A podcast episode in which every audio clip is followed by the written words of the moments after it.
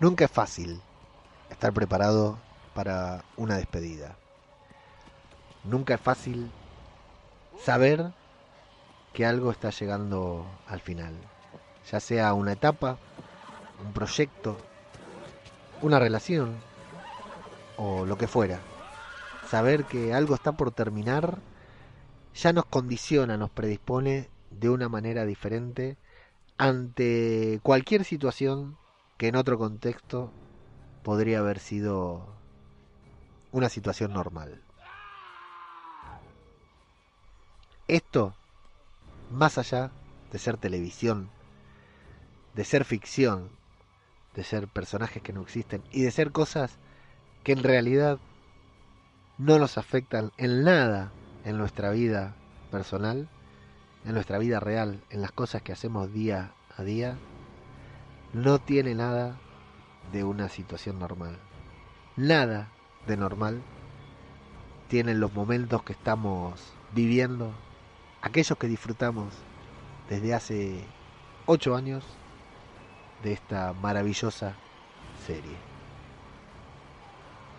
Esto es Zombie, Cultura Popular. Otro podcast sobre The Walking Dead. Vengan, vengan, síganme, hacia adelante, no importa para qué, cero compromiso, cero estrés, salgan del agujero y recorramos el camino, arrasando nuestro paso, devorando sin respiro, una marabunta sin discurso ni sentido, acá el que piensa pierde, el que piensa está perdido, ya no hay mañana ni ayer, solo es lo que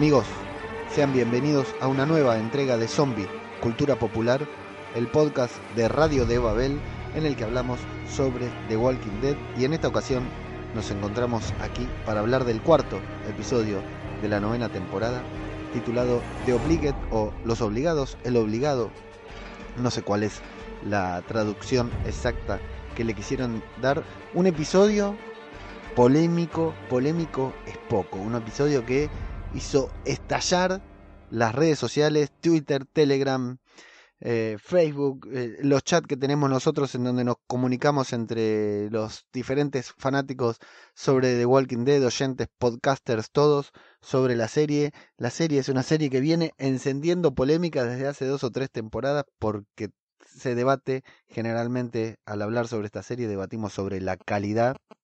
Pero bueno, realmente lo que está haciendo AMC, AMC y The Walking Dead está trascendiendo todos los límites de la serie y no necesariamente por, por la temática, por el argumento, si bien eh, vamos a meternos con eso acá en este podcast, está trascendiendo por todo lo que rodea a esto, a este episodio que pasó, a esta temporada, a este episodio que, acaba de terminar, que vamos a analizar ahora, y al episodio que viene a continuación, y bueno, por supuesto, a todo el resto de la temporada.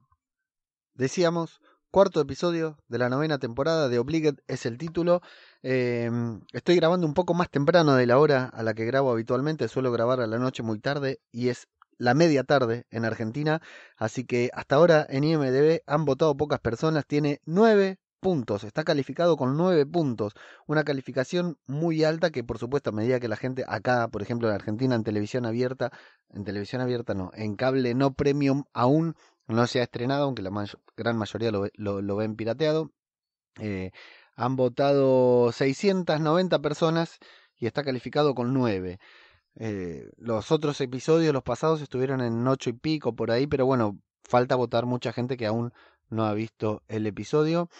Eh, como detalle anecdótico, este episodio lo dirigió Rosmarie Rodríguez, que fue la misma que dirigió eh, el episodio a Song, ese episodio en que Carl se introduce en el santuario y se enfrenta a Negan y Negan, bueno, le hace sacarse el parche, lo tortura psicológicamente, que para mí había sido un muy buen episodio. Bueno, nos dirigió este episodio que me cuesta mucho hacer una valoración general sin entrar en el, en el análisis profundo de cada cosa que ha pasado en el capítulo. Así que me voy a meter directamente a eso. Pero antes, antes, por contrato sabemos, www.zombiculturapopular.com es nuestra página web donde encuentran todo el contenido publicado, y todos los programas publicados y algún que otro contenido extra. Eh, arroba zombicultura en Twitter, arroba zombicultura popular en Instagram, zombicultura popular en Facebook y nuestro canal de Telegram, que no es un chat, es un canal de difusión solamente, t.me barra zombicp. Letra C, letra P al final.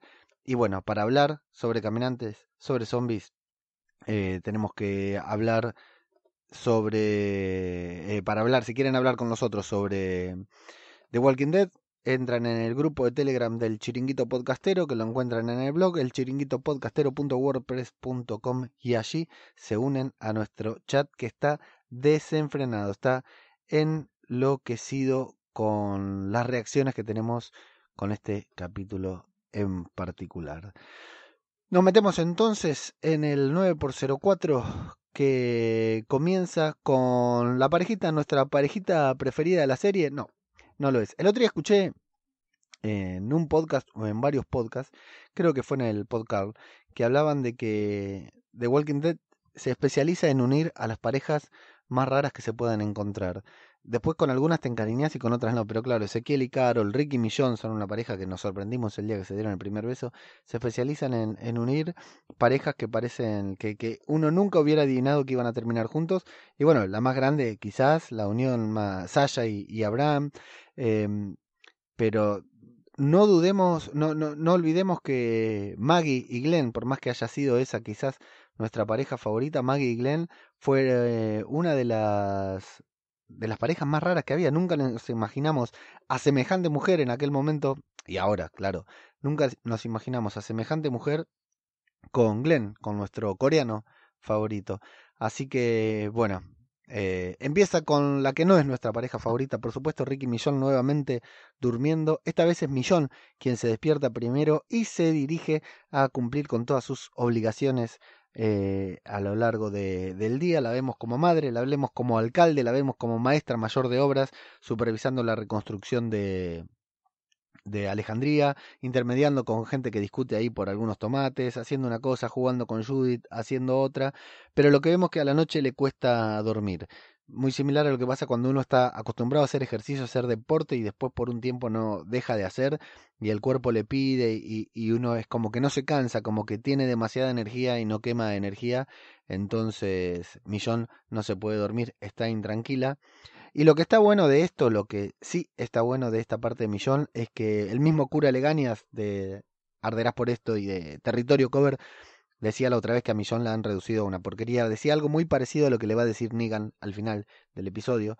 Que no, que, que, ha quedado reducida a nada Millón, digamos, a una ama de casa, una asesora, ahora a una asesora legal, tal su profesión antes del apocalipsis, pero no, no queda muy...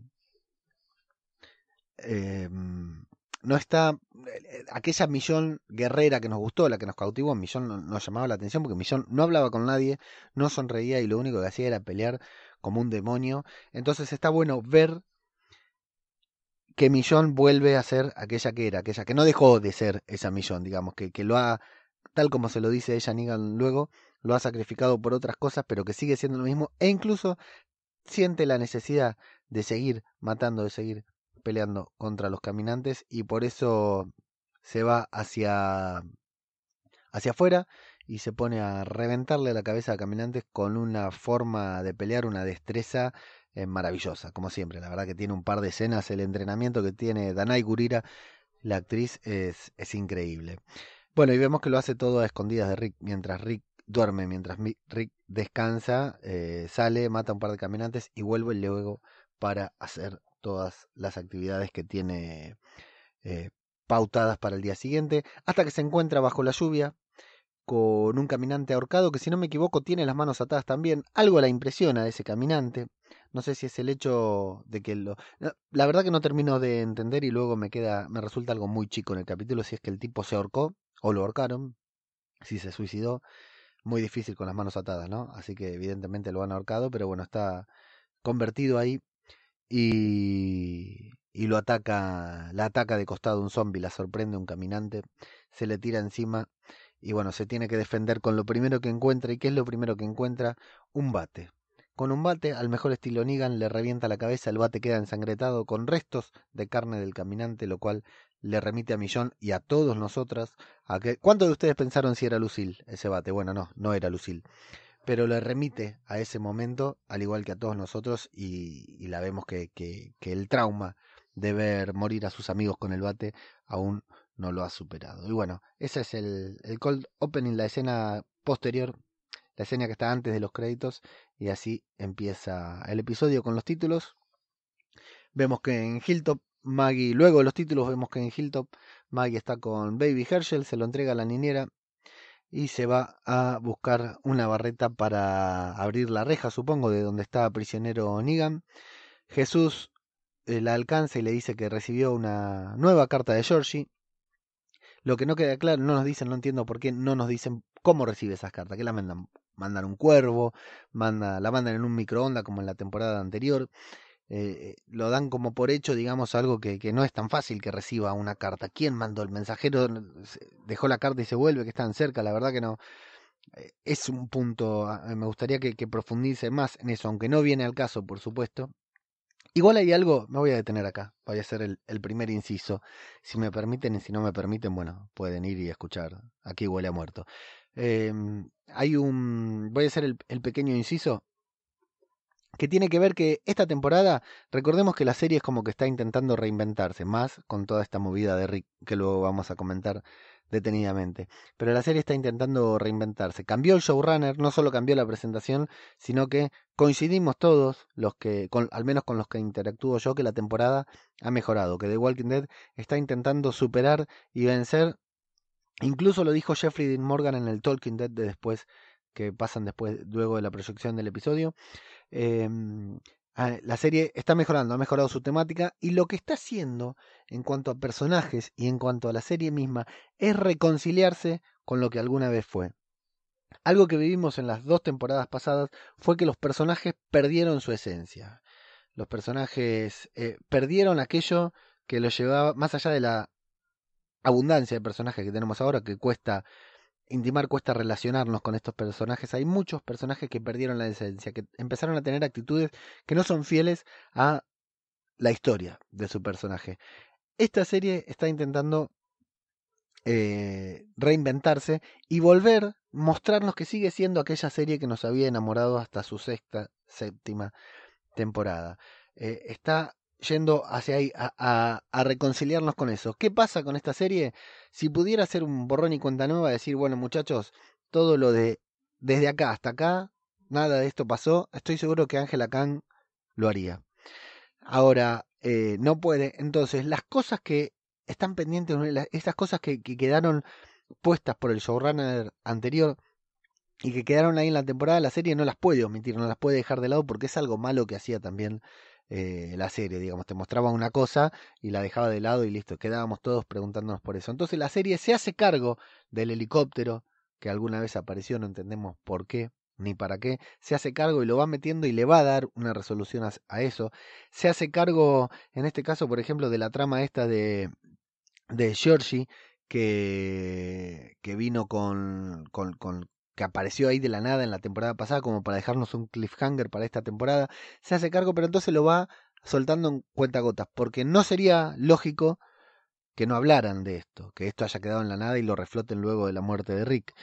Entonces lo van haciendo muy de a poquito, se van haciendo cargo de los errores y bueno, van a intentar, están intentando solucionarlos o reconducir, redirigir el destino de la serie. Entonces por eso dicen, bueno, vino George y te dejó una carta para que no lo olvidemos y para que sepamos que ellos no se están haciendo los boludos y no lo dejaron ahí olvidado.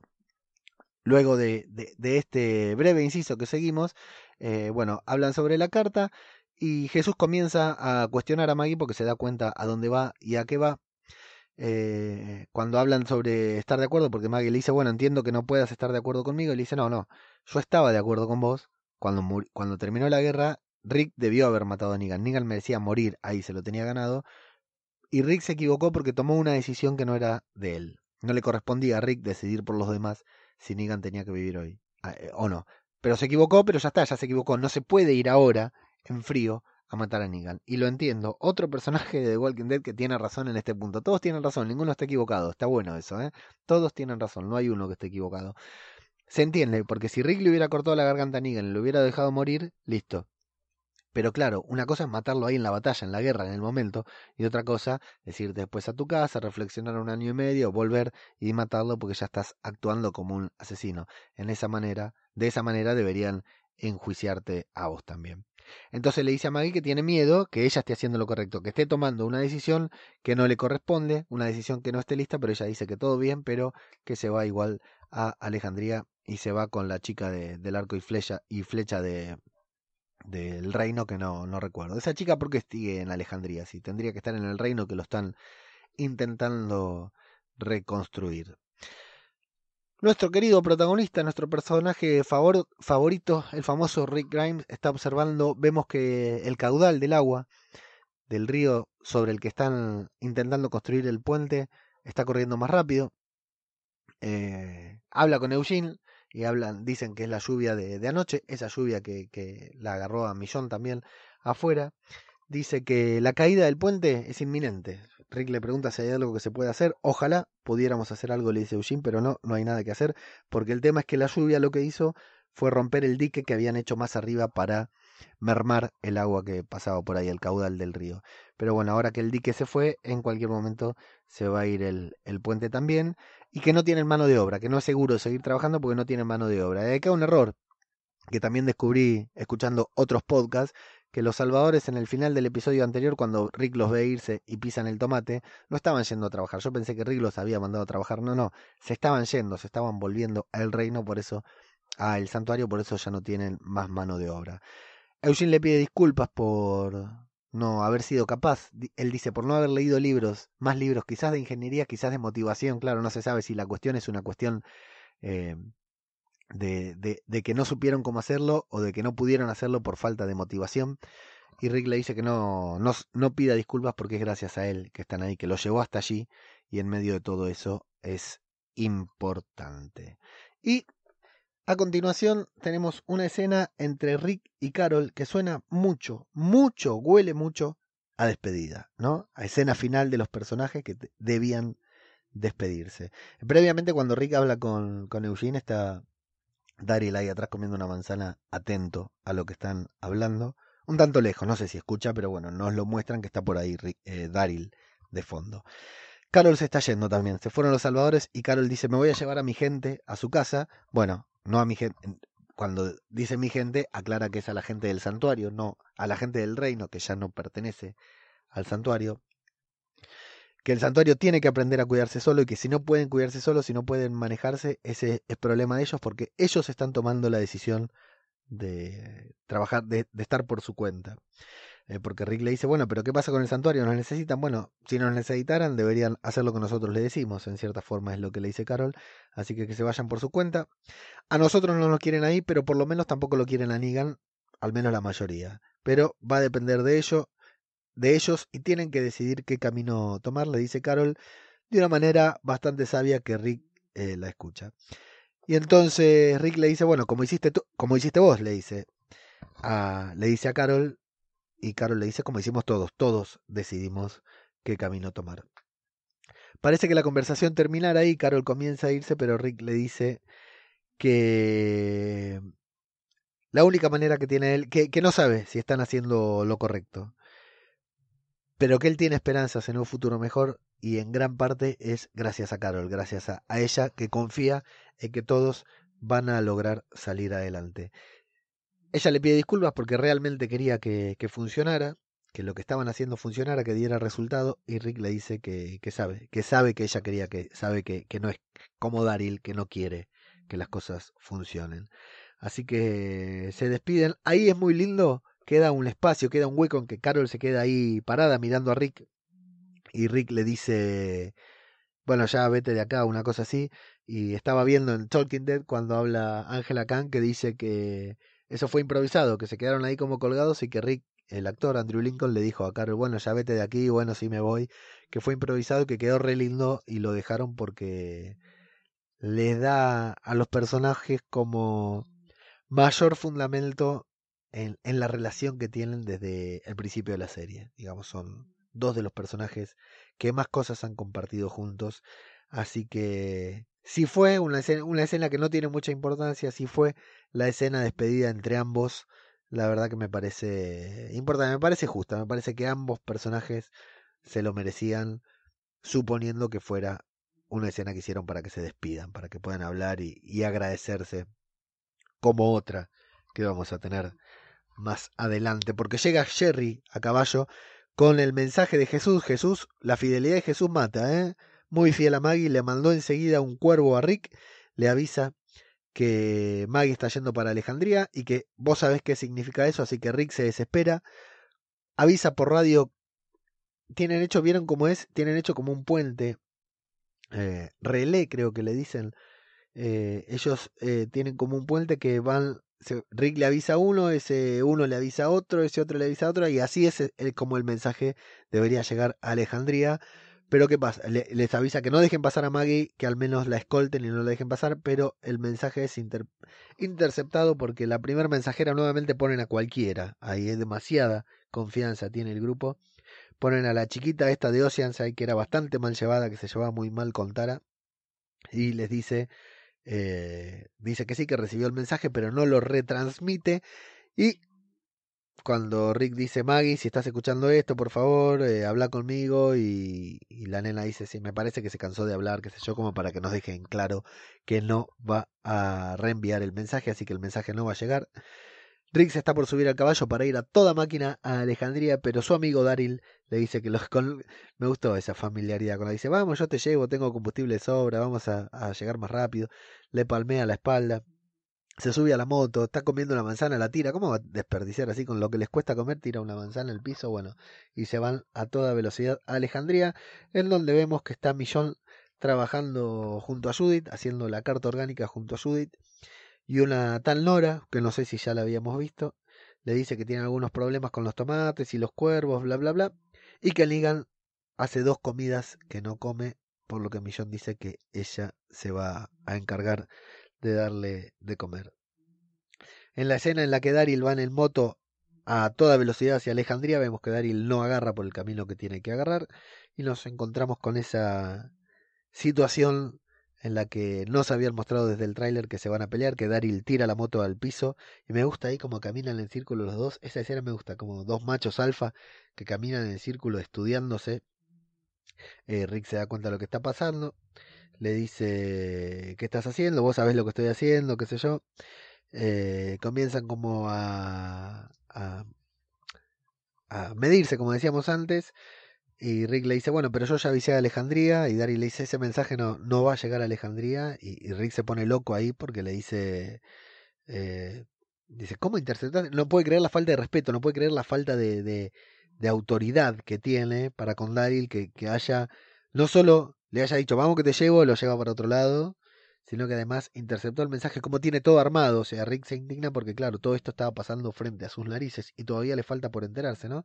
Así que empiezan a discutir Daryl le dice que va a pasar lo que debió pasar hace tiempo, se empujan y muy torpemente caen a un pozo muy profundo, escena que me hizo acordar aquella pelea en la que se habían ido a robar la pólvora de, de una de las estaciones de los salvadores y por la pelea terminó explotando. Fue algo parecido a lo que pasó, ya es casi una constante entre estos dos personajes. Bueno, tal vez la que debía ser una de las escenas más importantes de la serie. Dos personajes que no habían compartido pantalla hasta ahora, al menos entre ellos dos, salvo en aquel, aquel tatetí que hizo Negan para reventarle la cabeza a Abraham y luego a Glenn, nunca estuvo eh, interactuando con Millón. Eh, dice Negan que no está de huelga de hambre, que simplemente está aburrido, no tiene ganas de comer, no tiene motivación para comer, es lo que dice Negan. Millón le dice, bueno, tenés una hora, comer, tenés que comer, así que empezá. Y cuando se va a ir le dice, bueno, si vos querés que coma, eh, como, pero quédate. Quiero que te quedes acá para charlar conmigo, como que para sacarlo del aburrimiento. Y bueno, de esa manera Negan va a comer. Así que Millón acepta, se sienta ahí de mala, de mala gana, pero acepta y se sienta ahí para conversar de Negan. En el pozo en el que cayeron Daryl y Rick, ven que quedan muy atrapados, que tienen que solamente pueden salir, es muy muy empilado, no hay forma de escalarlo. Solamente pueden llegar trepándose por unas raíces que cuelgan pero que están muy altas. Rick intenta torpemente colgarse de una pero se cae. Y le dice a, a Daryl si también planeó esto, si era parte del plan. Claro, tiene tan armado todo el plan que dice, bueno, este pelotudo hasta incluso plan, planeó que caigamos, en realidad se lo echa en cara como diciendo, bueno, espero que hayas planeado este porque ahora cómo vamos a salir de acá, quedamos los dos atrapados. Y Daryl le dice, bueno, a mí no me eches la culpa, la culpa es tuya por no hacer lo que tenías que hacer. Tenías que meterte, te estaba yendo hasta Alejandría para meterte, para interceder, no podías mantenerte al margen. Negan le dice que, eh, Rick le dice que es importante que Negan siga viviendo, Daryl le dice que para Maggie es importante matarlo. Rick le dice, eh, entiendo que para Maggie sea importante, yo no soy ciego. Y Daryl le dice, bueno, pero parece que estuvieras ciego. Y empieza una de las cosas más interesantes del capítulo. No por reveladora, no por. no por lo que. no tanto por lo que dice, sino por cómo le dice y por quién lo dice. Eh, Daryl fue un personaje muy maltratado durante los, las últimas temporadas, no solo por Negan y por Dwight, por los realizadores de la serie. Un personaje que era top, que la di, uno de los personajes favoritos, de, inventado especialmente para la serie, que fue dejado de lado. Fue, fue, o sea, incluso en, en una entrevista hace poquito le decían que cómo se sentía ahora que había vuelto a hablar, que estuvo tan callado. Incluso Michael Rooker, el actor que hacía de Merle, que estuvo anoche de invitado en Talking Dead, decía que sí, que estuvo callado, que estuvo demasiado callado durante estas últimas temporadas. Y bueno, entonces es importante escuchar lo que Daryl tiene para decir. Y a mí me resulta consistente, me parece eh, bueno y me parece lindo lo que Daryl dice, porque acá nuevamente tenemos el ejemplo de lo que yo les dije anteriormente, de que la serie se está reconciliando con ella misma, de que la serie está recuperando parte de su esencia, haciendo referencia incluso a cuestiones importantes que a veces dan por sentado y que está bien, no hace falta recordar todos los capítulos que Rick y Daryl se conocen de hace mil años, que Rick y Daryl eh, pasaron por muchas cosas, no hace recordarlo, no hace falta recordarlo siempre.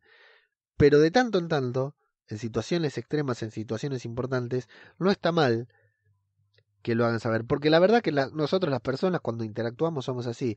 ¿Cómo me podés decir esto en una discusión? ¿Cómo me podés decir esto a mí que hice tal cosa? A mí que te di tal cosa? A mí que, hiciste, que hice tal otra? ¿Cómo lo pensaste en aquello? ¿Te acordás de aquello? Nosotros hablamos así. Y si bien esto es una serie, es ficción y estamos en un apocalipsis zombie dentro de la serie, está claro que también podrían comentar eh, que, que, que, que así sería una conversación real en The Walking Dead. Entonces, eh, Daryl le dice que, que ni siquiera que Rick no hubiera llegado hasta acá, no estaría vivo si no hubiera sido por Glenn. Que si no hubiera sido por Glenn no hubiera encontrado a Lori, que no hubiera encontrado a Carl, que no se hubiera encontrado con ninguno de esos, que estaría en cualquier otro lugar. O muerto, por supuesto. Y Rick le dice que él no se olvidó de eso, que piensa en eso todos los días y odia haberle quitado a Maggie la oportunidad de vengarse de Negan, de matar a Negan, pero que Daryl no tiene autoridad para reclamárselo porque él, Daryl, le dice Rick, vos Daryl, perdonaste a Dwight después de todo lo que te hizo. Y ahí es buenísimo, porque yo pensaba eso de Rick, pensaba eso que dijo Rick, lo pensaba a Daryl, este boludo no quiere perdonar a Negan, pero a Dwight, que tenía él la decisión de hacerlo vivir o no, sí lo perdonó. Entonces cuando Rick le dice, vos lo perdonaste a pesar de todo lo que te hizo, Daryl le dice, ¿qué me hizo? Me encerró en un cuarto oscuro y me hizo pasear por todos lados vestido con una ropa con una letra A. Claro, no tiene comparación para, para él, para sí mismo. O sea, si Daryl hubiera visto que hacían eso con otra persona, quizás no lo perdonaba. Pero como Daryl es así, tiene esa personalidad, no le importa tanto, no le afecta tanto lo que haya, le hayan hecho a él, eh, porque no lo considera un, gran sufrimiento lo que le hicieron, y claro, mucho menos comparado con lo que Negan le hizo a Glenn y a Maggie por consiguiente, con lo que Negan le hizo a, a Sasha, y por supuesto, en conclusión también con la muerte de Carl, podríamos decir. Eh, le dice, ¿qué me hizo? ¿Encerrarme en un, en, un, armario? ¿Pasearme de un lugar para otro para que no hable? Vos, Anígan, lo tenés sentado en una celda para que sea un símbolo. Le dice, un símbolo para esos idiotas que lo único que quieren es que todo vuelva a ser como era. Y Rick le dice, tenerlo con vida es la única forma de asegurarnos de que eso no vuelva a pasar. Y Daryl, con mucha razón, le dice, si Negan sigue vivo, ellos siempre van a tener la esperanza de que eso vuelva a pasar, de que las cosas vuelvan a ser como antes. La verdad, para mí, muy acertado lo de Daryl. Repito, todos tienen razón en esto, nadie está equivocado. Eh, le dice Rick que, bueno, que había, Millón había hablado con Maggie, que él había hablado con Maggie, que Maggie se había empezado a convencer y Daryl le dice, sí, bueno, intentó convencerse, intentó hacer lo que vos decís, intentó estar de acuerdo con vos, pero no lo pudo soportar, al igual que las de Oceanside. Y ahí le quedan claro a Rick, Rick ataca vos por si fuera muy difícil, de que fueron las de Oceanside los que mataron a los salvadores y se enoja mucho con Daryl porque no se lo dijo claro. Rick no puede creer que tanto Daryl lo lo ninguneó, que tanto Daryl lo pasó por arriba. Nunca imaginó algo así de Daryl, siempre imaginó algo más de frente, tal como Daryl dijo en el capítulo pasado, si yo hubiera hecho esto, lo hubiera hecho delante de todos. Nunca se operó, se imaginó a Daryl operando por atrás. Eh, le dice, ¿cómo sabías todo y no me dijiste nada? Bueno, la verdad es que yo tampoco eh, me, lo, me lo hubiera imaginado. Yo, tampoco lo podía soportar, le dice Daryl, así que por eso no dije nada e hice todo este complot.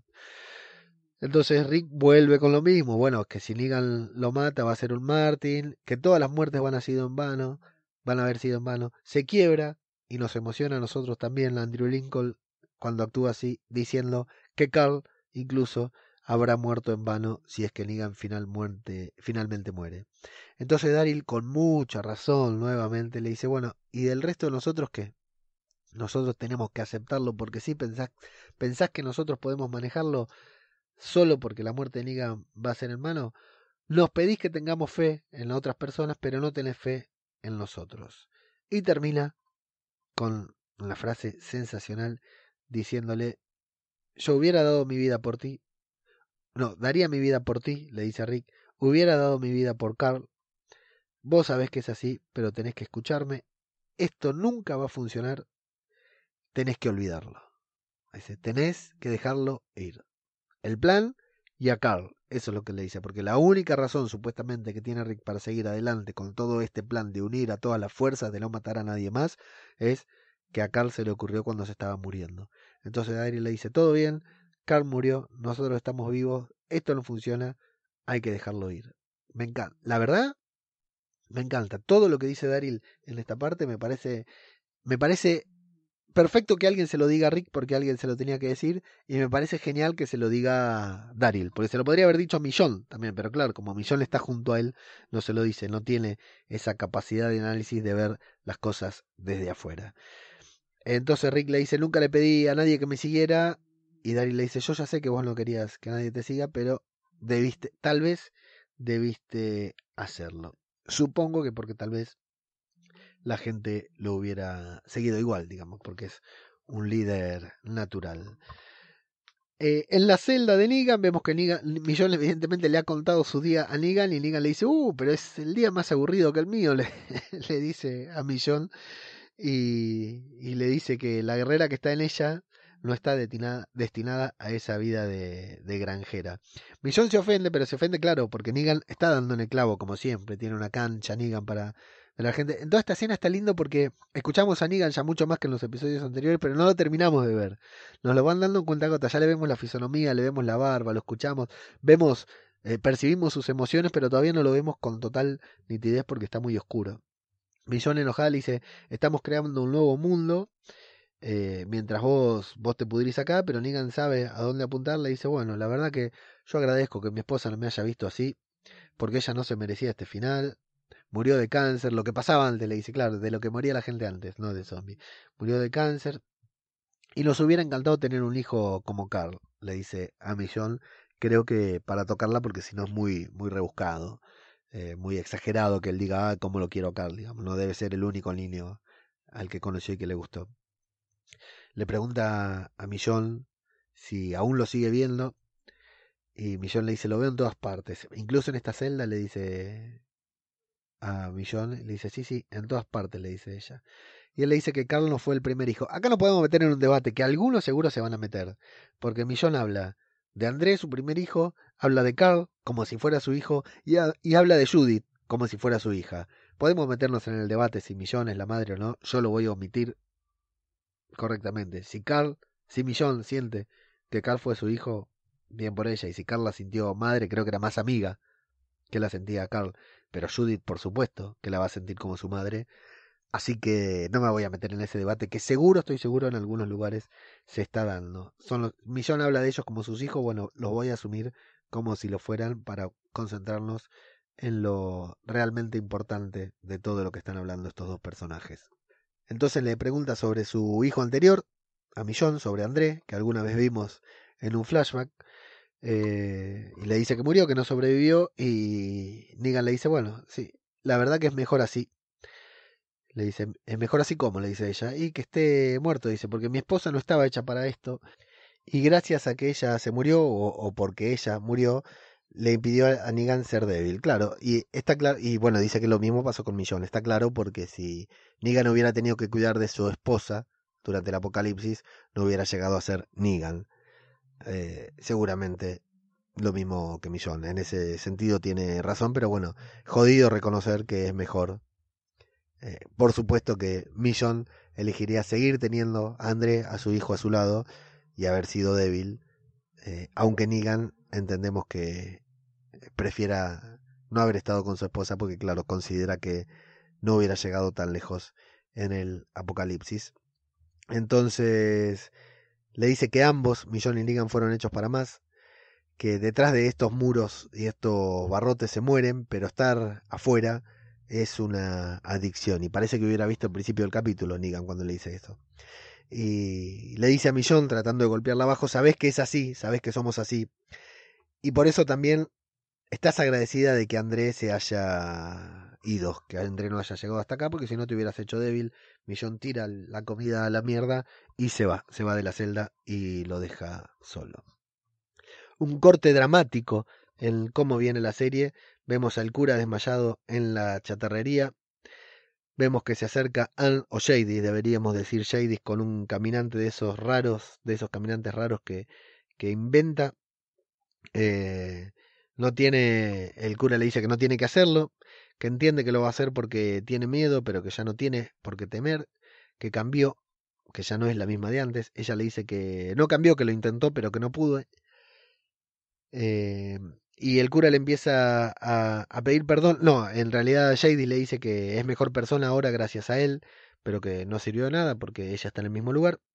Entonces Gabriel, como ve que se va a morir, le pide disculpas por no haberla podido ayudar, porque todo su esfuerzo haya sido en mano. Le dice, le pide disculpas porque la alejó eh, por su miedo, no sé de dónde la alejó ni de qué, pero en sí, en base a lo que hace el cura es, en lugar de pedir por favor, en lugar de pedir clemencia, pedirle perdón por no haberla podido ayudar. O sea, está buena.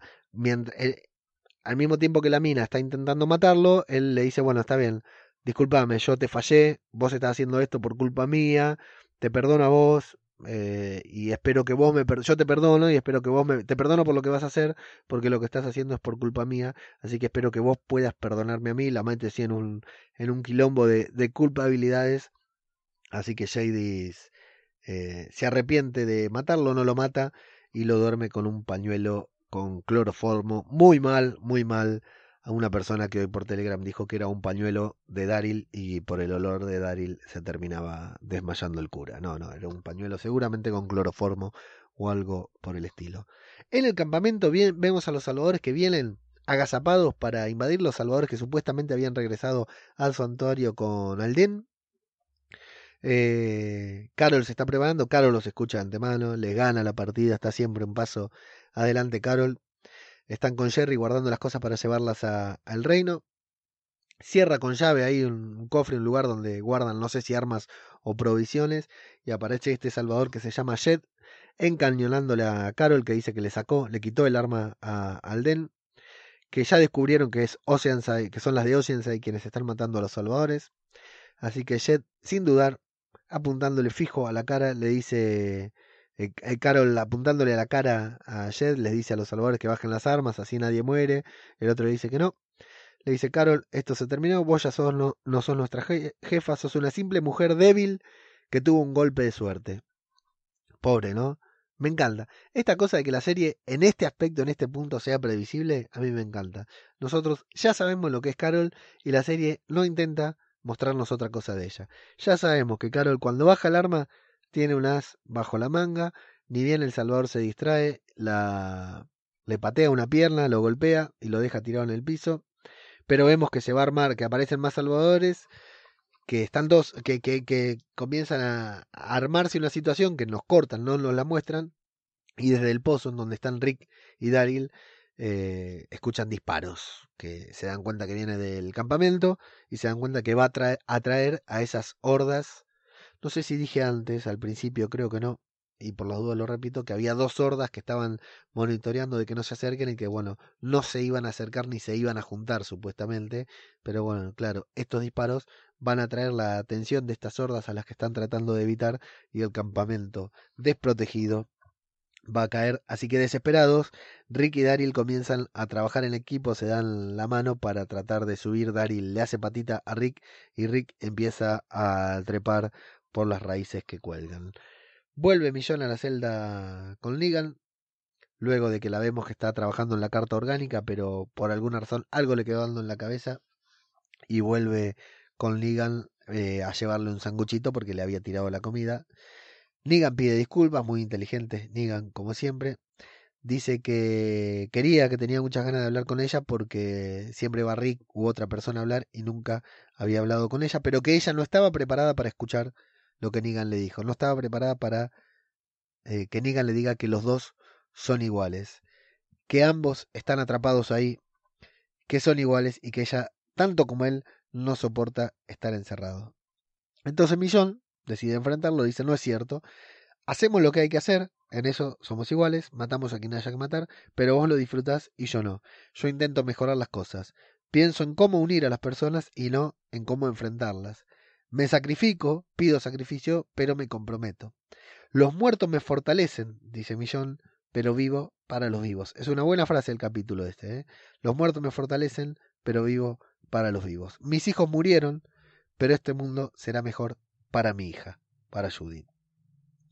Entonces Negan, como que la escucha hablar, se da cuenta de lo que está diciendo, la capta un poquitito más atrás de lo que ella intenta decir, pasa una o dos capas de lo que ella está diciendo y le dice, claro, vos no tenés miedo de ser como yo.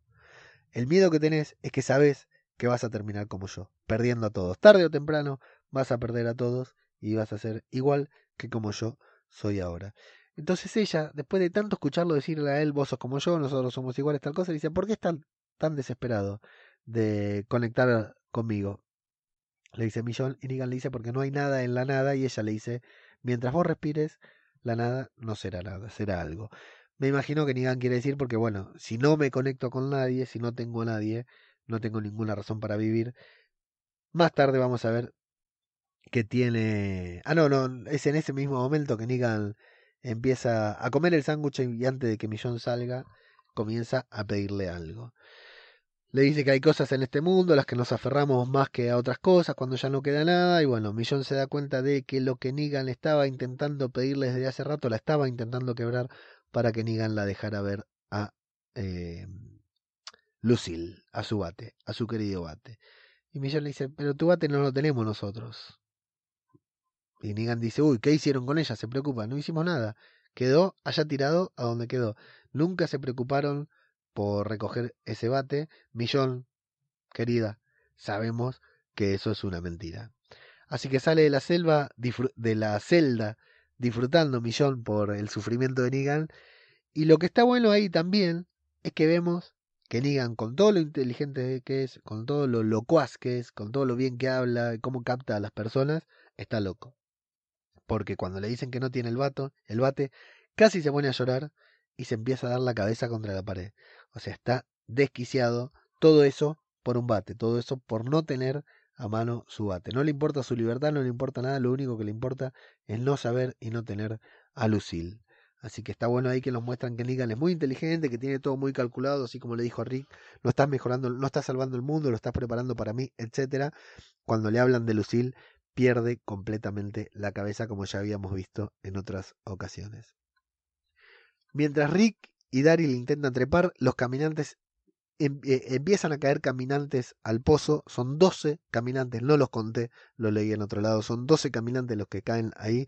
Me resulta interesante que los caminantes caigan ahí. Evidentemente es una de las hordas. Eh, ¿Por qué caen? Y bueno, lo vamos a dejar ahí porque está bien que no esquivan el pozo, pero van 12, o, caían 20 de la horda o 30 y no solamente 12. ¿Por qué caen ahí si ellos no están haciendo ruido? El ruido viene de otro lado. Bueno, caen ahí porque es nuestra escena de caminantes del día. Van cayendo ahí. Rick los esquiva. Daryl los va matando. Eh, así que, y luego comienza a utilizarlos como escalera. Daryl apila tres cuerpos, creo, cuatro, y los empieza a usar para treparse. Así que van trepando mientras los caminantes van cayendo. Rick logra subir arriba. Le dice a Daryl que se apure. Daryl está bastante jodido porque no le, le cuesta subir y cada vez hay más caminantes ahí abajo.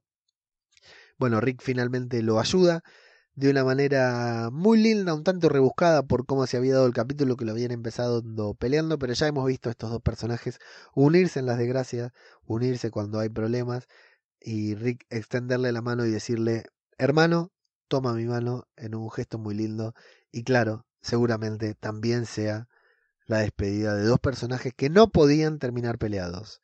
Daryl, a menos que todo se fuera al carajo y Rick se fuera de la serie porque Daryl lo mata, estos dos personajes no podían irse peleados, tenían que irse en un abrazo, tenían que irse tomados de la mano tal como lo hicieron y luego de que Daryl sale y maten a dos caminantes, bueno, ven una de las hordas que se avanza, que avanza hacia el campamento. Hay un caballo que anda por ahí, Deus ex machina, avanza, hay un caballo por ahí, Rick quiere que se separen, Daryl quiere que escapen los dos en la moto y Rick dice no, yo me voy a quedar desviando, haciendo, atrayendo a los caminantes para eh, desviarlos y que se vayan para otro lado. Daryl no quiere que lo haga porque sabe, son muchos caminantes, una horda muy grande, le dice, bueno, entonces llévalos al puente, el puente no va a resistir, va a caer y ahí nos vamos a salvar. Y Rick le dice, no voy a sacrificar el puente, voy a encontrar otra manera. Y finalmente ambos se piden mutuamente tener cuidado.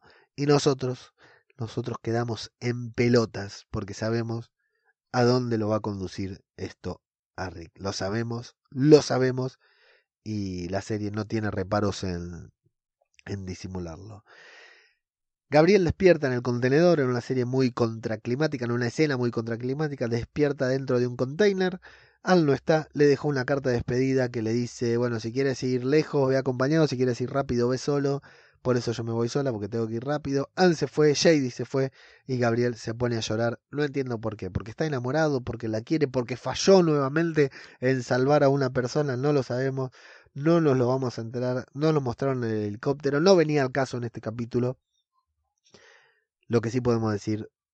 No lo voy a decir después. Pero bueno. Listo, esta trama cortita también, haciéndose cargo de una trama de mierda que nos han dejado durante la temporada pasada. Millón le lee un libro a Judith, que curiosamente tiene un bate y se queda nuevamente paralizada al ver un bate, está obsesionada con ese bate. Nuevamente tendremos seguramente, no sé si en el episodio que viene, porque va a ser un episodio muy especial, tal vez en el otro, novedades sobre Judith. Maggie y, y, la chica del arco y flecha del reino llegan a Alejandría y ven a todos los caminantes que Millón estuvo matando durante la noche. Daryl, el moto, se dirige al campamento y Rick a caballo lentamente se mantiene muy cerca de los caminantes para que lo sigan. Pero bueno, va lentamente ahí caminando, llega a una intersección. Por arte de magia creo que todos lo adivinamos que en esa intersección iba a haber otro caminante. otra horda de caminantes. Se encuentran las dos hordas que no deberían encontrarse. El caballo se asusta en una escena muy parecida a la de Atlanta, ese momento en el que Rick persiguiendo un helicóptero entra a Atlanta y se encuentra con los caminantes y se cae y debe refugiarse en el tanque, en una escena muy parecida, eh, muy parecida, pero acá es donde digo que la serie vuelve a las bases. Eh, en una escena muy parecida, el caballo pierde el control, el caballo se asusta, Rick pierde el control, se cae sobre un bloque de cemento. En principio parece, da la sensación, no sé si a ustedes les pasó, que solamente es el golpe en la espalda. Eh, lo que no le permite a Rick moverse. Pero cuando la cámara se aleja, se comienza a alejar, lo vemos que un fierro que, que estaba ahí en el, de esos que hacen las vigas para el cemento, le atravesó el costado del cuerpo, lo tiene atravesado desde atrás hacia adelante, está sumamente dolorido, entendemos que no va a poder salir de ahí, lo vemos que se empieza como a desvanecer, que intenta pararse y no puede, se empieza como a desvanecer, el golpe es grande, la herida es grave, las sordas se acercan, la cámara se aleja desde arriba, y vemos que Rick, en teoría, por lo que nos quiere contar este capítulo, no tiene salvación y los caminantes cada momento están más cerca y son muchos, demasiados para una sola persona. Y así amigos, termina este episodio.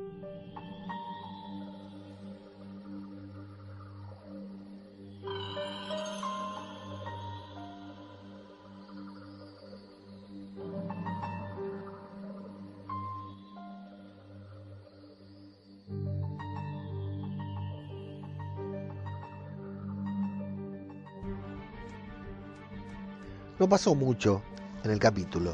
No, pasó demasiado, no pasó nada importante, salvo el final y el enorme cliffhanger, que no fue tal tampoco.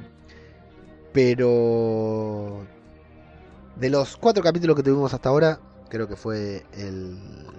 No fue un mal... Eh, tengo sensaciones muy encontradas y bueno, voy a tratar de, de, analizar y de hacer... Ahora que ya repasamos todo lo que pasó en el capítulo, voy a tratar de ahora sí hacer mi valoración general de lo que vimos, de lo que sucedió, pero es muy difícil analizar este capítulo sin todo el contexto.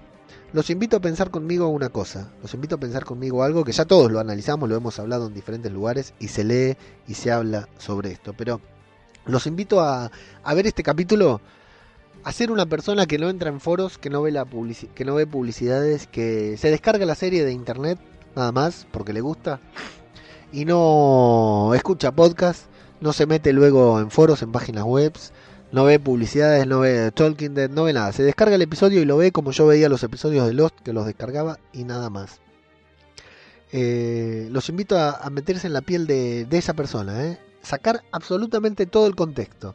¿Se acuerdan cuando empezó The Walking Dead que no teorizábamos tanto? ¿eh? Veíamos el primer episodio, el segundo y nos íbamos encontrando con cómo terminaba, con cómo seguía todo. No había tantas noticias, incluso en aquel momento no había tantos, tantos portales ni podcasts sobre The Walking Dead. Entonces los invito a ponerse en eso, en esa mente de niño, entre comillas, que solamente se sienta frente al televisor a ver la serie. La descarga y la ve, listo, sin nada. O la ve en Netflix tiempo después sin saber eh, todo el, contexto que hubo y todas las publicidades. ¿Por qué los quiero invitar a esto? Porque quiero que nos imaginemos eh, ver este capítulo así como sucedió, sin saber que era la previa a, tal como lo está diciendo AMC, el último episodio de, de Rick Grimes en The Walking Dead. Vamos a imaginarnos que lo vemos como si fuera solamente el cuarto episodio de la novena temporada, que puede ser un cuarto episodio de cualquier temporada puede ser un capítulo más, un capítulo neutro, un capítulo tranquilo, un capítulo en el que no pase nada. Y termina con este final. Vemos a Rick caer sin saber que está que el episodio siguiente es su último capítulo. Vemos a Rick caer del caballo, tal como lo vimos en la primera temporada, ¿sí? que la, vimos esa escena. O sea, yo, he visto esta serie muchas veces y, tuve miedo de que Rick muera. Muchas veces. A mí, en, en, eh, al principio me parecía que Rick podría haber muerto en cualquier momento. Después, bueno, claro, a lo largo de las temporadas se termina convirtiendo en inmortal. Pero al principio, lo dije, creo que lo dije en el programa anterior, en esta serie podía morir cualquiera, incluso Rick, lo hemos visto en situaciones límites, o sea, aquella situación en la que Daryl estaba involucrado también cuando querían violar a Carl y estaba Millón con los tipos estos que los rodearon y, y ahí Rick no tenía escapatoria. En términos, cuando estaban ahí, o sea, hubo muchas situaciones en las que Rick podría haber muerto y, no murió. Está claro, porque es el protagonista, ¿no? Pero, ¿qué hubiera pasado si hubiéramos visto este capítulo tal como lo vimos, sin tener el contexto, sin saber la importancia que este capítulo tenía para el personaje, y termina así? Estaríamos agarrados los pelos. Imagínense si a muchos de nosotros, y me incluyo, por eso digo nosotros, eh, este capítulo nos dejó afectados por ver a Rick en esa situación. ¿Por qué nos dejó afectados por ver a Rick en esa situación? Porque sabemos el contexto, sabemos que el próximo, en teoría, es el último episodio. Pero, ¿qué pasa si no hubiéramos sabido que este era su capítulo? Hubiéramos, estaríamos locos, estarían los foros explotados, estaría Twitter, WhatsApp, eh, Facebook, estaríamos todos re locos con el final del capítulo y esperando desesperados, que si bien lo estamos, esperando desesperados, eh, el, por el próximo, por el quinto. Eh, entonces nos, no, nos, nos encontramos ante esta situación, ante una serie que es imposible analizar lo que pasó en un capítulo sin tener en cuenta todo el, el, contexto. Y eso, eso, me parece que no está bueno. Me parece que es algo, y decía, está haciendo, esta serie está haciendo historia, está trascendiendo fronteras, porque creo que es algo que no sé si ha pasado en otra serie. Tener que analizar esto, tener que analizar este enorme suceso que está por suceder de esta manera. Porque a mí yo no tendría problemas, claro que sí, claro que no quiero que se muera Rick, pero yo no tendría problemas con que fueran los últimos episodios de Rick Grimes en The Walking Dead. Pero me hubiera encantado sorprenderme con este final, me hubiera encantado caerme de culo y decir, mierda, ¿cómo sale mi personaje favorito de esta ahora? Estar muriéndome de la emoción por no saber si va a salir o si no va a salir. Ahora está claro que sé que no va a salir, aunque no muera ahí. Que de hecho, si miraron el tráiler de la temporada, sabemos que no muere ahí. Perdón por el spoiler. No muere ahí, en ese lugar no muere. ¿Cómo se va a salvar? No lo sé, pero no muere ahí. Entonces, eh, me encantaría estar con la duda de si esa fue su última escena o no. Por otra parte, también eh, hay que mencionar el, trato que AMC le está dando a esto, anunciando desde antes que empiece la novena temporada, que era la última temporada de Rick Grimes, luego diciendo los últimos episodios de Rick Grimes, y en el, cuando terminó el tercer episodio, decir que el quinto, anunciar ahí en Twitter, en todos lados, que el quinto episodio era el último episodio de Rick Grimes en The Walking Dead. ¿Por qué? ¿Por qué hacen esto? Estamos todos en contra de esto, ¿verdad? Estamos todos en contra. Incluso la muerte de Carl, que fue una cagada, cuando vimos que había sido mordido, y si bien había rumores de que podía llegar a morir, cuando vimos que había sido mordido, cuando vimos cómo fue mordido, nos volvimos locos. Yo casi me caigo del sillón porque vi la mordida. Ahora, ¿por qué anuncian? Bueno, muchachos, el quinto, para que suba el rating, bueno, fracasaron AMC. No, no está subiendo el rating. ¿Qué pasa? Seguramente esto se iba a filtrar. Si no lo anunciaba AMC, se iba a filtrar, se iba a correr, el cura Legaña nos lo iba a contar a todos en Telegram y esto se iba a saber igual. Entonces AMC dijo, bueno, de esto en lugar de, de porque The Walking Dead le están filtrando los guiones completos, nos estamos, enterando de todo. Dice, la filtración. Claro, Rick Grimes hace un año que no va al set de filmación, está claro que todo el mundo va a enterarse que algo pasó, se va a filtrar, alguien va a decir algo, lo que fuera, así que lo voy a anunciar yo con bombos y platillos. Eh, y, ver si puedo hacer, sacar de eso un rédito, un beneficio.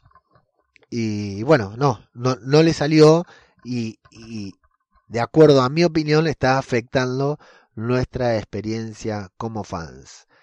¿Por qué? También digo, no está afectando nuestra experiencia como espectadores teoricemos un poquito, algo que a mí no me gusta hacer mucho en el podcast, pero vamos a teorizar un poquito sobre las posibles variantes de Rick. Listo.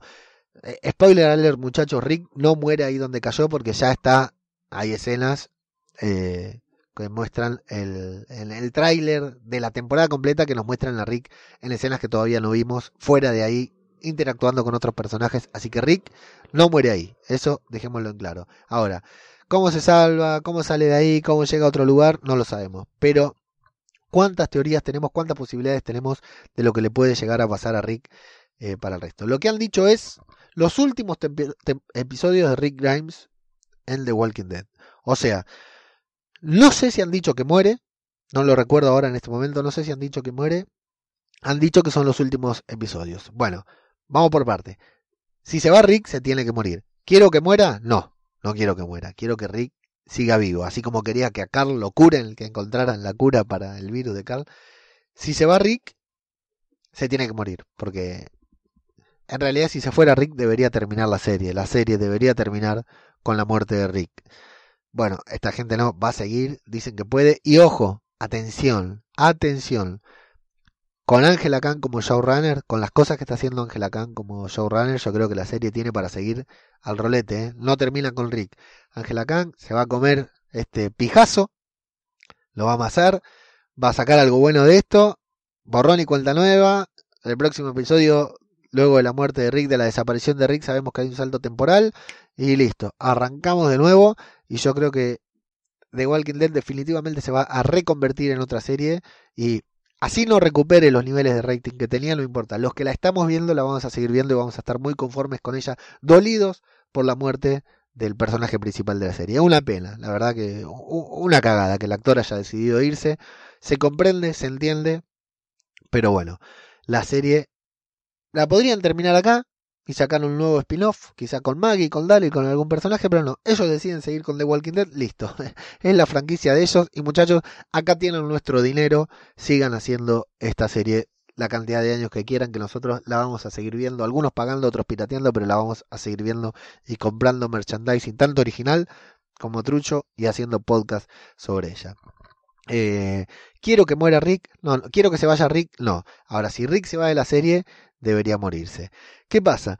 AMC nos está vendiendo los últimos episodios de Rick Grimes. AMC es la misma cadena que tuvo el episodio que nos metió a Glenn, nos tiró a Glenn al piso, nos hizo creer que se había muerto y lo sacó de los títulos y nos lo hizo aparecer cuatro o cinco episodios después. Es una cadena tramposa, es una cadena muy mentirosa. Entonces, tranquilamente, AMC te está diciendo, son los últimos episodios de Rick Grimes. El quinto episodio es el último episodio de Rick Grimes. Yo creo que no nos han dicho que muere. Tranquilamente Rick podría desaparecer. ¿Cómo? No sé, no tengo la justificación, ni la excusa, ni nada. Helicóptero, no helicóptero, no importa. Ya no nos vamos a meter en esa. Lo del helicóptero me parece que quedaría súper forzado, pero bueno, podría ser. Cambia la serie nuevamente radicalmente. Pero ¿qué hacemos con Rick? ¿Se va? Hasta que el actor. Lo, lo guardamos ahí el personaje en un freezer por si al actor algún día le da por regresar.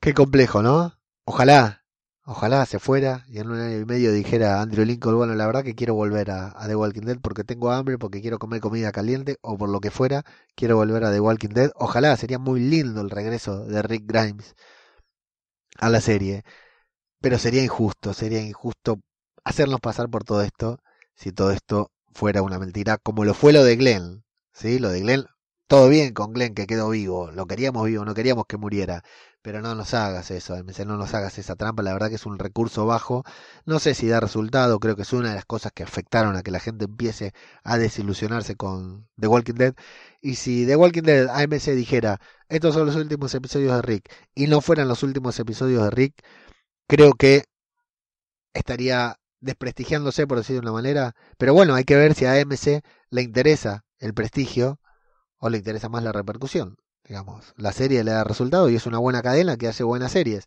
Tal vez esto le da más resultado que el prestigio. No lo sé, amigos, soy un, un mar de dudas, soy un mar de confusión.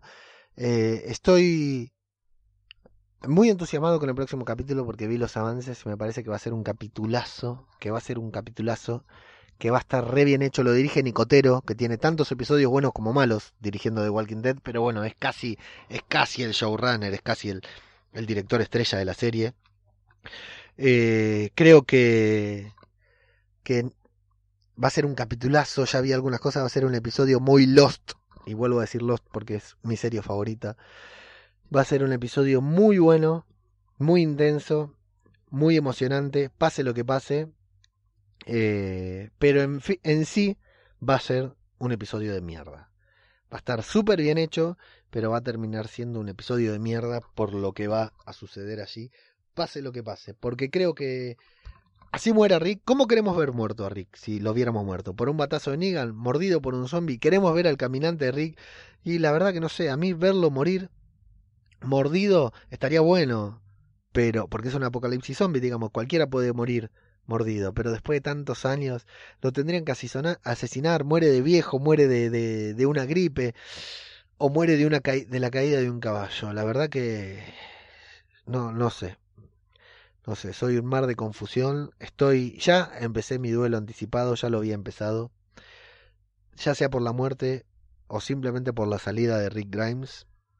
Eh, estoy, estoy muy conmocionado por, por lo que pueda llegar a suceder.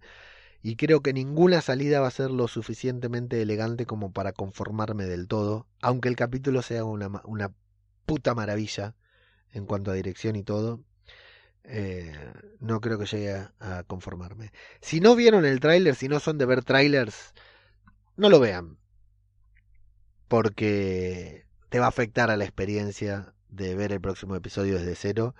Pero ya les digo que vi un par de cosas que al principio cuando las había escuchado me parecían media tirada de los pelos y ahora me parecen una puta obra maestra, que es lo que creo que va a suceder en el próximo capítulo. No sé la verdad, eh, tengo pocas certezas. Muy ansioso por el episodio que viene, por el próximo episodio. Estoy muy disconforme con el manejo que AMC le está dando a todo esto, pero insisto, tal vez AMC está 10 pasos adelante de lo que nosotros creemos. Y así como Steve Jobs decía, eh, preguntarle a la gente qué es lo que quiere es al pedo porque la gente no sabe lo que quiere. Entonces el tipo te inventó el iPod, el iPad y el iPhone sin que vos supieras que tenías necesidad de tener un aparatito como esos en los bolsillos, tal vez AMC también está un paso adelante y sabe exactamente qué es lo que necesitamos nosotros como consumidores de sus productos. Y bueno, así nos esté troleando. Ojalá, ojalá Rick Grimes viva. Así nos esté troleando. Tal vez AMC sabe lo que hace, aunque a nosotros nos parezca que no. Yo desde acá, encerrado en mi cuarto, grabando con un micrófono de dos pesos en una computadora, no le voy a decir a AMC cómo hacer las cosas. Pero bueno, eh, Rick Grimes es el personaje más importante de The Walking Dead, sea tu favorito o no, es el personaje más importante de The Walking Dead. The Walking Dead sin Rick Grimes no es The Walking Dead. Así que Angela Kang tiene un enorme trabajo para convencernos de la salida de Rick y luego convencernos de que la serie tiene una razón por la cual seguir llamándose The Walking Dead, más allá de los caminantes. Así que amigos, esa es mi reflexión final. No sabemos si muere, si se va, no sabemos cómo muere, si se va, a dónde se va, si queda en coma, si también una opción que se me había ocurrido a mí era ninguna opción es buena, insisto. Otra opción que se me había ocurrido a mí es que fuera un un spin-off que fueran los últimos episodios de Rick Grimes en The Walking Dead y que a partir de ahora The Walking Dead siguiera y él hiciera otra, como vieron que anunciaron varios spin-offs de The Walking Dead, que se lo llevaran a otro lugar y Rick Grimes empezara con un nuevo, con una nueva serie eh, ambientada en el mismo universo, tanto como Fear como la original de Walking Dead, pero bueno, ninguna opción me convence, ninguna opción, la más justa para con el personaje sería su muerte, una buena muerte, una muerte digna, pero pase lo que pase dentro del episodio, ya no va a ser, al menos para mí, una muerte digna por todo esto que se estado trazando desde el principio de temporada. Eh, si no hubiéramos sabido nada hasta aquí, y aquí recién hubieran comenzado las teorías, eh, creería que Rick podría tener alguna una muerte digna. Pero con todo esto, creo que la salida, sea cual sea, no me va a terminar de conformar. Pero bueno, tal vez esté equivocado, tal vez ustedes opinen otra cosa, así que vamos a leer sus comentarios. Les pido disculpas a los que no llegaron a comentar. Eh, generalmente grabo lunes a la noche, pero hoy no trabajé. Alegría, alegría. Tengo menos dinero en el bolsillo, pero bueno, estoy más descansado. Así que pude grabar de tarde y siempre aprovecho para grabar de tarde para no acostarme tan tarde. Pero lo, mejor es que mañana tampoco, tampoco trabajo, así que genial. Bueno, primer comentario es del cura Legañas de Arderás por esto, colaborador de Aquí huele a muerto, que dice Pole.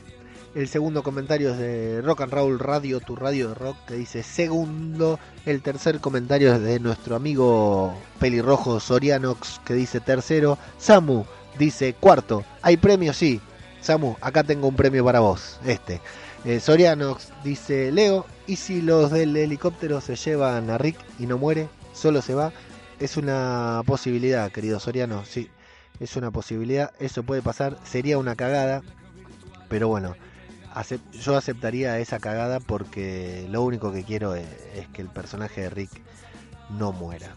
Estoy haciendo tiempo porque hay algunas réplicas que no las puedo abrir en el comentario de Soriano.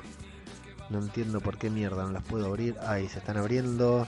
Eh, la primera respuesta a Soriano es de Cristina Albalá que dice, esa es mi, esa es mi esperanza. John Nieve 99 le dice, eso sería lo ideal, así puede volver en el futuro. Eh, Pirastec dice, voto por esa teoría y yo digo que esa es mi teoría también. Eh, no me acordaba que había respondido ese comentario. Mira vos. Cristina Albalá dice eh, que disfruta de la serie y al escuchar el podcast no se siente tan sola, claro, porque Cristina es muy fan, como yo, como Karel, como David Mulés, muy fan y defendemos todo lo que pasa en la serie.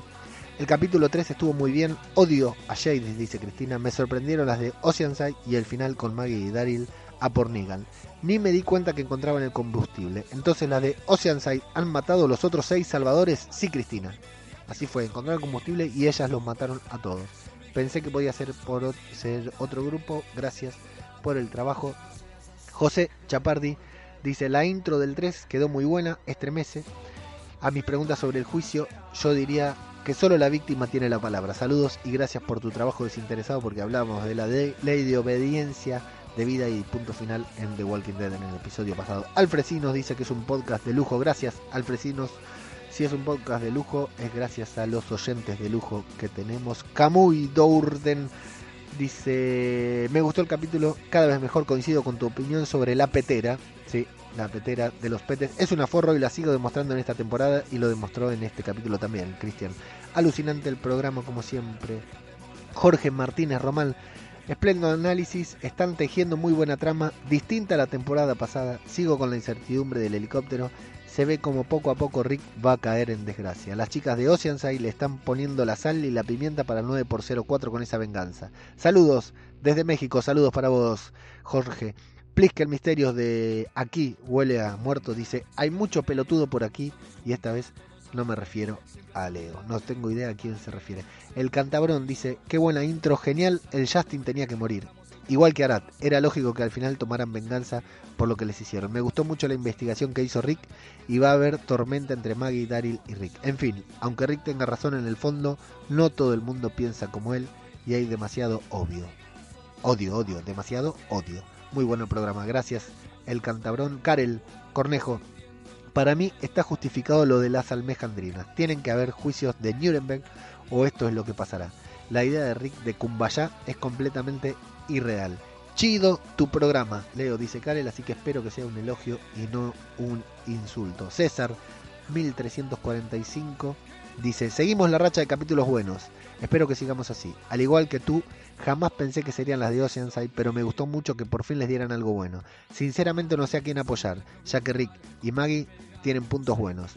La constitución que está preparando Millón realmente hace falta, pero parece que será tarde. Tenemos una guerra civil, tenemos la amenaza del helicóptero por fuera y encima tenemos salvadores enojados y esperando a su líder. Esto no pinta bien para nuestros héroes, en especial para Rick y Maggie, que, como ya sabemos, no seguirán en el show. Tengo miedo.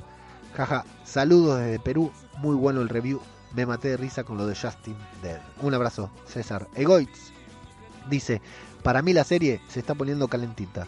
Una pena que se filtrara la marcha de Rick. Un fuerte abrazo y gran análisis. Sí, tal cual. Lo de la marcha de Rick es jodido. Y llega el querido cura Soriana, eh, cura, cura Soriano, cura Legañas, para comentar el final, el episodio final que dice, como diría nuestro amado Soriano, menudo pistoste tienes Ángela Khan. Ángela Khan. Vale que la situación era complicada esta temporada, pero está dando mucho miedo cómo van a encarrilar todo esto. Lo de Rick lo de Negan, lo de Maggie, el helicóptero, los salvadores. Espero que al menos todo encaje por el bien de la serie.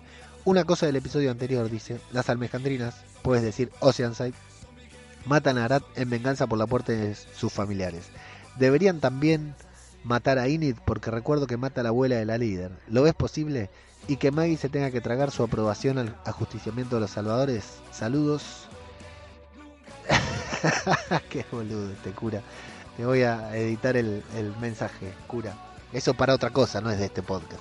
Bueno, eh, sí, cura, deberían matar a Maggie, ¿no? Si es ojo por ojo.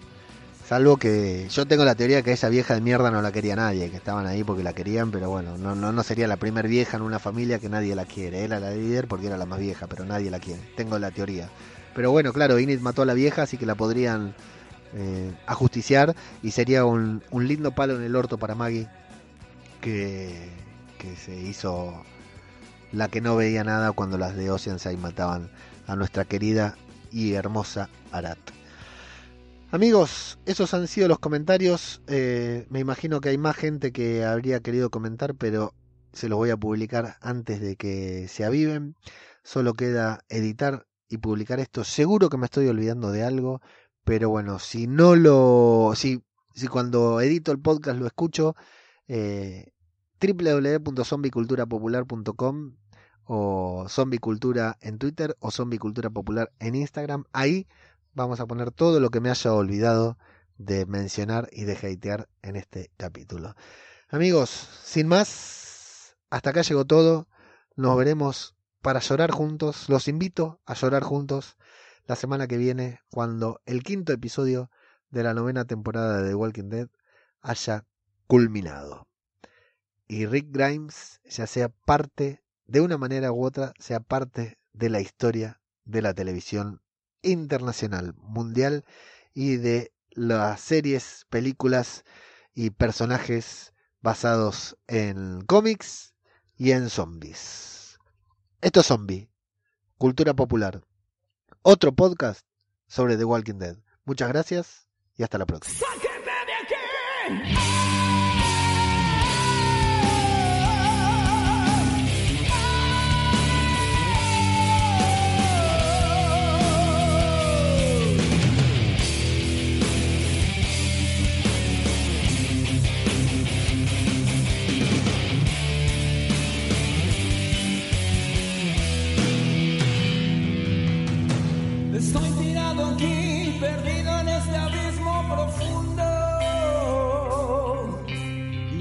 Puedo beber con mis ojos la luz en el mundo. Mi cuerpo y mi alma ya presos de un demonio perverso. Y hay víboras que beben mi sangre, es lo que yo siento.